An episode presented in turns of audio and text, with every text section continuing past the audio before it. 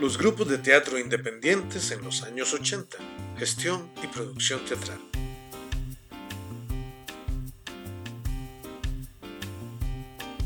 Este podcast es una producción de José Elizondo, gracias al patrocinio del programa ProArtes COVID-19 del Teatro Popular Melico Salazar, el Ministerio de Cultura y Juventud y el Gobierno de Costa Rica.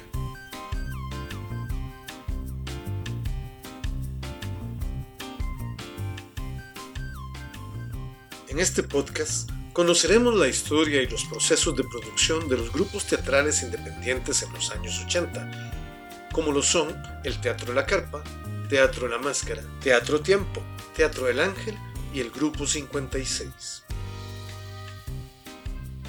En la convulsa década de los años 80, que inician con una profunda crisis mundial de la cual no escapa Costa Rica, en donde se empiezan a implementar políticas financieras y económicas liberales en perjuicio del Estado Social de Derecho, el movimiento teatral costarricense lucha por su supervivencia y consolidación. Con presupuestos casi inexistentes, surgen salas de teatro independientes, que a menudo son regentadas por grupos de teatro cohesionados tanto en sus objetivos como en sus estilos, con la ambición de forjar un repertorio que responda de alguna manera a la realidad socioeconómica que están viviendo y a ofrecer a su público montajes de gran calidad artística.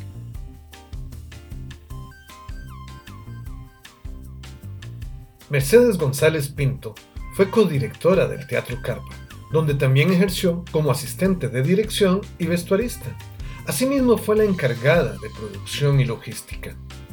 También fue actriz en algunos montajes del Teatro Carpa. Hola Mercedes, ¿cómo estás? Bien, gracias. Gracias Mercedes a vos por permitirnos eh, entrevistarte para hablar un poquito sobre el Teatro La Carpa. Contanos cómo se inicia el Teatro La Carpa. Sí, para mí es un gusto recordar todo ese tiempo tan hermoso y sobre todo que fue un tiempo tan largo. Yo calculo, mira, las fechas no estoy muy bien, pero sí sé que fue en el enero del 78 que inauguramos la carpa. En el 78. Pero fíjate que no me acuerdo cuándo terminó.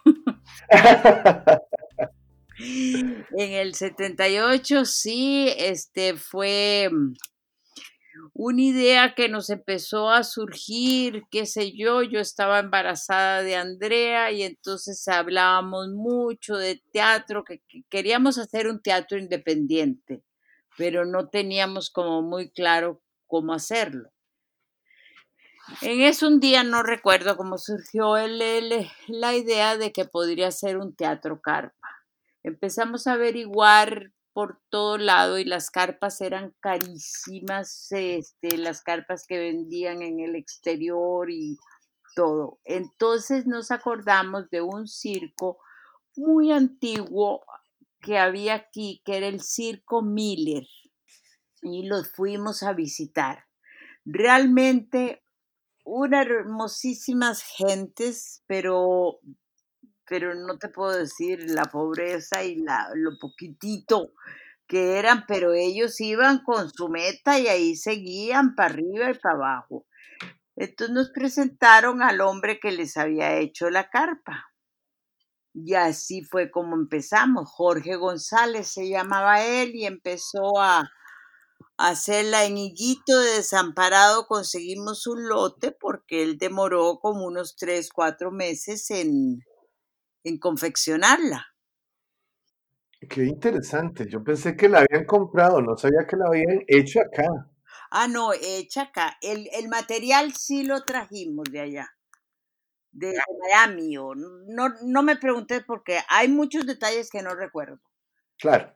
Pero sí, porque la íbamos a ver, yo estaba embarazada de Andrea y era como que como si hubiera tenido gemelos, la carpa y, y, y Andrea.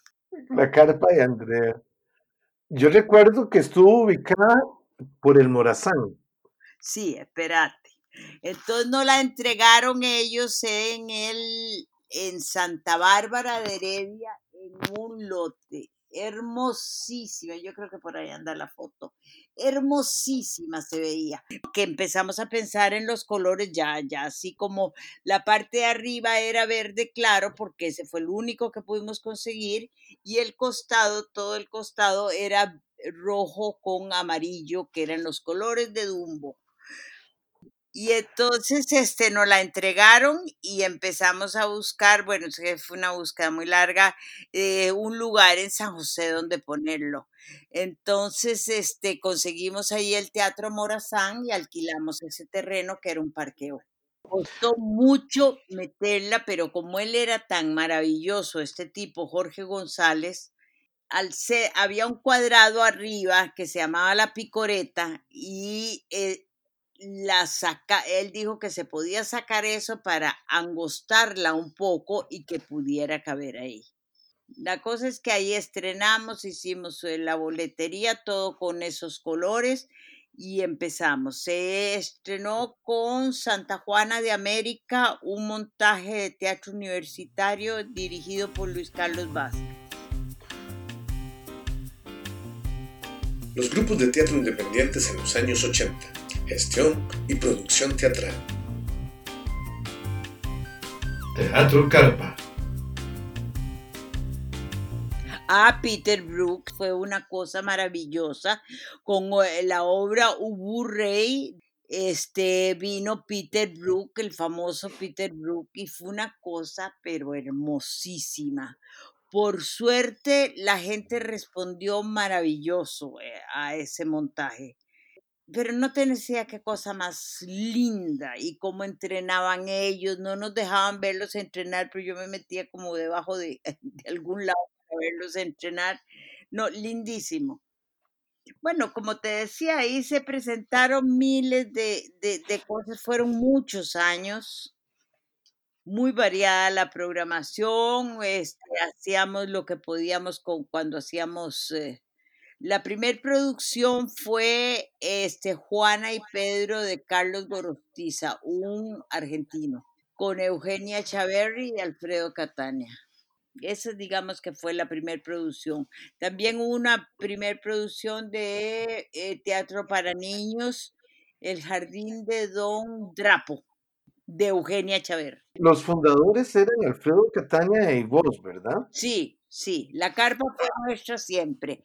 Por ahí llegaba gente o la contratábamos o se integraba como, ¿cómo te puedo decir? Como práctica tal vez de la universidad, como fue un Fernando Vinocur, Alejandra Guevara, Rodrigo Soto, Carlos Cortés, sí, Carlos Cortés, y Chantal Bulliam, que mucho tiempo después Pato remontó las historias para ser contadas con ellos. Y yo quisiera devolverme un poquito y preguntarte, ¿cuál fue el objetivo de buscar una carpa? La movilidad, sí, porque salimos mucho, claro, era una tarea de titanes, pensamos que el gobierno nos iba a ayudar, sin embargo, por ejemplo, buscábamos ayuda como decir la municipalidad, la municipalidad de Lourdes en San Pedro nos llevaba a tal lado, nos traía a la de Moravia. Nos presentábamos en Moravia, entonces si veníamos de, de, de Lourdes, Montendioca, nos traían ellos para allá. Y recorrieron todo el país con la carpa. Prácticamente, mucho, mucho. Don, don Arnoldo Herrera, que en paz descanse, el del, del Castela, nos prestó una especie como de vagoneta, que eso nos sirvió muchísimo para jalar chunches. Claro. Bueno, así fuimos eh, de ahí arañando de un lado para el otro. Eso era un tiempo. Luego después decidimos hacer el, la temporada de verano en el mismo Morazán. Entonces quitábamos la carpa y poníamos solamente la gradería, invitábamos grupos. Por ejemplo, se me recuerdo eh, Juan Enrique Acuña. Del moderno teatro de muñecos. El moderno teatro de muñecos muchas veces se presentó de día ahí, una época que dábamos lunes cine con una camarita, películas viejas que conseguíamos. Acuérdate que en aquel entonces no había ni DVD ni Nada. Fueron tantos los montajes, realmente un montaje que yo recuerdo como algo muy hermoso fue Esperando a Godot. Godot se le ocurrió a Pato, eso sí, se le ocurrió de hacerlo con mujeres y no con hombres. Con mujeres. ¿Y quién era el elenco? El elenco eran Sara Stica, Eugenia Chaverri, en los dos. Y después era Roxana Campos y Alejandra Guevara. Y el angelito que aparece al final era Chantal Bulliem. En la carpa eso era de los mayores éxitos que ustedes han logrado. ¿Qué otros logros crees vos que alcanzaron en la carpa mientras tuvieron la carpa? Sí, porque pues nos fuimos para la casona. ¿Qué otros logros? Haber llegado a aquellas comunidades era hermosísimo. Por ejemplo, debutamos en Desamparados. Vendíamos salchichón. Fernando Vinocul le tocaba vender eh, este. Todo eso conseguíamos, ¿verdad? La, por concesión o qué sé yo. Eh, refrescos, eh, gallos de salchichón, que todo eso, palomitas, palomitas, porque mis hijos vendían palomitas y se pegaron una engordada que no hay palabra. No se la comían. Me dijiste hace un rato que trabajaban varios géneros eh, dramáticos. Trabajaron comedia, trabajaron drama, trabajaron absurdo. Eh, siempre gente eh, eh, que le alquilábamos o íbamos a porcentaje. Ujú. No me preguntes el porcentaje porque no recuerdo si era 70-30 o 60-40. Ajá. Eh, pero de repente un grupo nos pedía y hacía una temporada. No necesariamente nosotros estábamos en continuo este montaje, Claro. sino que quedaban baches gigantescos y agotamiento gigantesco para como para continuar y entonces venía gente de, de qué sé yo, el teatro universitario, el teatro independiente tal, el, cualquiera de ellos y íbamos a esa. Recuerdo un montaje, no se paga, no se paga de, de Darío Fo, eso creo que era teatro universitario. ¿En qué año se pasan a la casona? Mira, la casona fue mucho el desgaste. Nosotros le cambiamos dos veces el techo al teatro, carpa. En un país donde llueve como llueve, solo nosotros se nos ocurre tener una carpa estacionada. Teníamos unos, había que estarle sacando el agua porque se hacían bolsas. ¿Me entendés? Entonces teníamos unas cosas que tenían un nombre que empujábamos el agua así para arriba y se y se me recuerdo en Desamparados una vez que la bolsa se iba haciendo tan grande, tan grande que decíamos ya se raja ya, pero en cualquier momento y tuvimos que llamar a los bomberos para que vinieran a ayudarnos. Eh, sí, me imagino que el mantenimiento de esa carpa y además buscar lugares donde asentar la carpa en, las, en los pueblos era, generalmente me imagino que lo hacían en plazas. Mira, te diría que la gente fue muy hermosa, las municipalidades muy hermosas, siempre había, era una Costa Rica donde siempre había un terreno libre. Ese que te digo yo en Desamparados que debutamos, te juro que ahora está hasta un edificio, debe de haber, ¿me entiendes? ¿Ves? Había, había, era, fue un momento que, que habían lugares en las comunidades y realmente los municipios les gustaba el proyecto. Los grupos de teatro independientes en los años 80, gestión y producción teatral. Teatro La Carpa. Todo a nivel de organización, todo lo que era el planeamiento de las giras, eh, la producción de las obras, ¿cómo se encargaban ustedes de eso? ¿Cómo se organizaban? Mira, bueno, la organización era un poco a lo, a lo que pudiéramos, ¿verdad? Yo por lo general me encargaba del vestuario, de, de, de llamar a los actores, de ponerlos, qué sé yo, y de tener el ensayo listo para que Alfredo dirigiera, digamos, una producción del Teatro Carpa, ¿verdad? Si no, hacíamos todo eso con el grupo invitado. En realidad no éramos, mira, si a veces que era, era increíble porque veíamos ahí en la Compañía Nacional de Teatro la cantidad de gente que trabajaba para un montaje. Y hasta que nos moríamos de risa, Alfredo y yo, porque la mitad de esos trabajos lo hacía uno y lo hacía el otro. Todo lo hacían ustedes. ¿Cómo tenían eh, o tuvieron durante la carpa o durante la casona algún patrocinio? ¿Contaban con patrocinios privados?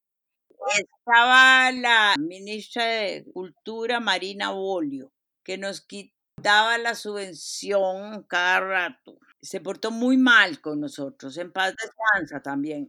Y el ministro de Hacienda, Hernán Sáenz, fue quien nos ayudó mucho. Nosotros le vendíamos la idea a todo el mundo. Era una Costa Rica más pequeña, este, nos conocíamos más entre todos, el grupo de em, teatral era muy respetado en ese entonces y, no es que ahora no lo sea, es que ahora no lo sé, en realidad. Y este, él nos ayudó mucho y nos dio una subvención. Imagino que era un monto importante. Era un monto importante, nos dio por un tiempo hasta que se acabó. Y a nivel de, promoción, ¿cómo hacían ustedes para promocionar sus espectáculos? Bueno, con megáfono, sí, con megáfono. Eh, sí, vos sabes lo que es andar por toda la juela con hoy en la noche, vengan, divino. Y lo hacían ustedes directamente. Sí, bueno, yo me encargaba mucho del megáfono. Y cuando el estreno era en San José, ¿cómo promocionaban? Yo quiero reconocerle a esta periodista, Norma Loaiza, nos dio mucha bola cada vez que íbamos a una comunidad o que teníamos un estreno o que teníamos algo. Esta criatura fue increíble. También nos patrocinó, ahora que hablas de patrocinio, la LIF, la bebida esta, Fernando Vinocur le tocaba vender eso. El mantenimiento de públicos, ustedes lo hacían, eh, bueno, el público llegaba por el boca a boca. Llegaba por el boca a boca, después hacíamos temporadas para colegios, montamos mi madrina de Carlos Luis Fallas. Entonces, este, al ser obligatorio en los colegios o a la universidad, no sé, este, eh, eh, lográbamos ir a los colegios a vender entradas. A eso íbamos Alejandra Guevara y yo. Alejandra trabajó muchísimo con el Teatro Carpa. Fernando y Rodrigo Soto y Beth Gayer y todos eh, compañeritos que en algún momento habían sido alumnos de Pato. Durante la carpa ustedes también daban cursos. Sí, después, pero me estás hablando para mucho después, ya cuando estábamos en la casona. La casona era de la Compañía Nacional de Teatro, era la sede de la Compañía Nacional de Teatro. Entonces ellos decidieron dejarla. ¿Para dónde fue que se fueron? Para la aduana, seguramente. Para la aduana, sí, puede ser, para la aduana. Entonces eh, nosotros agarramos esa casona, que es divina o era divina o la recuerdo divina. Hicimos un teatro al como un teatro al costado, le invertimos, le invertimos y, ahí fue donde dimos el grande chave cuyo éxito fue la obra más exitosa de público que hemos tenido. Con Carlos Catania y Aide Delef. Y Alfredo. Carmen Buster. Sí, yo tuve el honor de ver ese montaje maravilloso. Sí, porque fue eh, tenían muchísimos años de no trabajar juntos, Carlos Catania y Alfredo Catania, y entonces se juntó que la obra eh, de los decidieron los dos hacerlo y eso fue bueno, como te digo, al año todavía dimos una función en el Melico para ya terminar con, con, con esa obra. Era, eh, no sé, esa obra tuvo un pegue, pero impresionante. Claro. ¿Y qué otros títulos recuerda que fueron importantes en la carpa, además? Bueno, el Gran Tibidabo, mi madrina, ay, hijo de mi alma, el Grande Chávez, que se llamaba esta, que te digo, la leyenda de Lady Godiva, eso fue una cosa muy bonita que hicimos en el jardín de atrás del fondo de la casa debajo de un árbol pudimos hacer este eso. Empezó haciéndolo Alfredo el protagónico, pero en eso llegaron los eh, Carlos Saura, los del Dorado, los de la película. Sí, sí. Y entonces él se fue para Limón. Lo reemplazamos y yo me quedé a cargo del teatro ahí. ¿Y quién reemplazó a Alfredo? Eh, Rodolfo Araya. Mira, perdóname, perdóname que me acordé de las historias para ser contadas.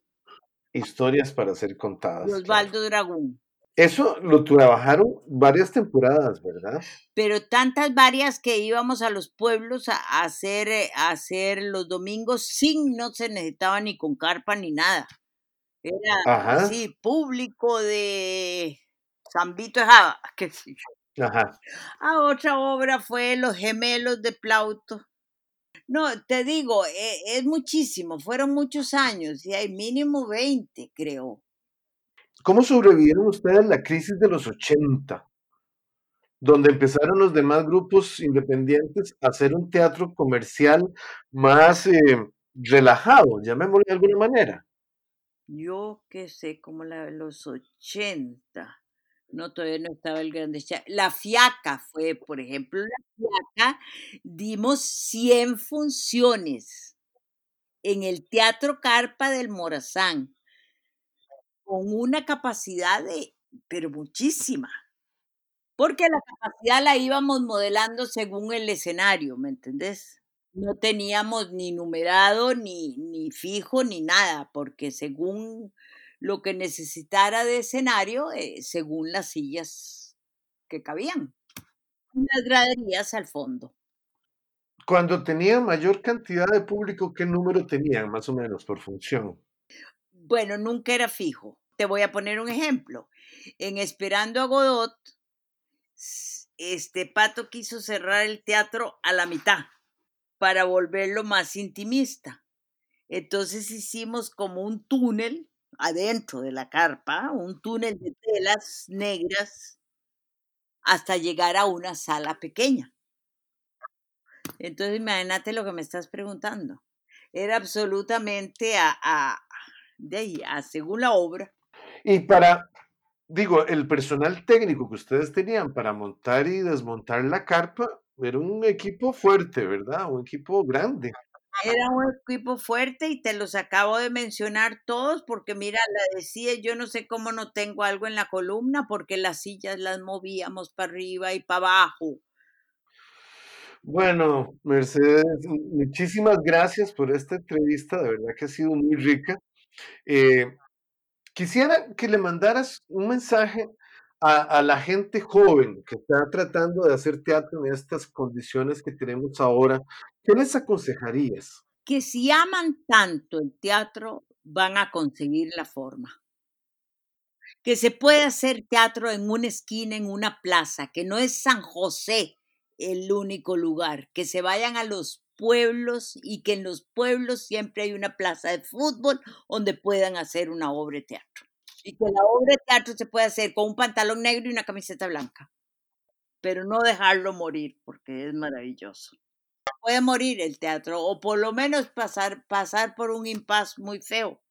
Sí, esta pandemia es terrible, pero también puede dejar una secuela terrible porque puede quitarle las ganas a la gente de luchar y de llegar a los pueblos y de hacer cosas, ¿me entendés? Puede crear una cierta apatía, que eso es más peligroso que la pandemia.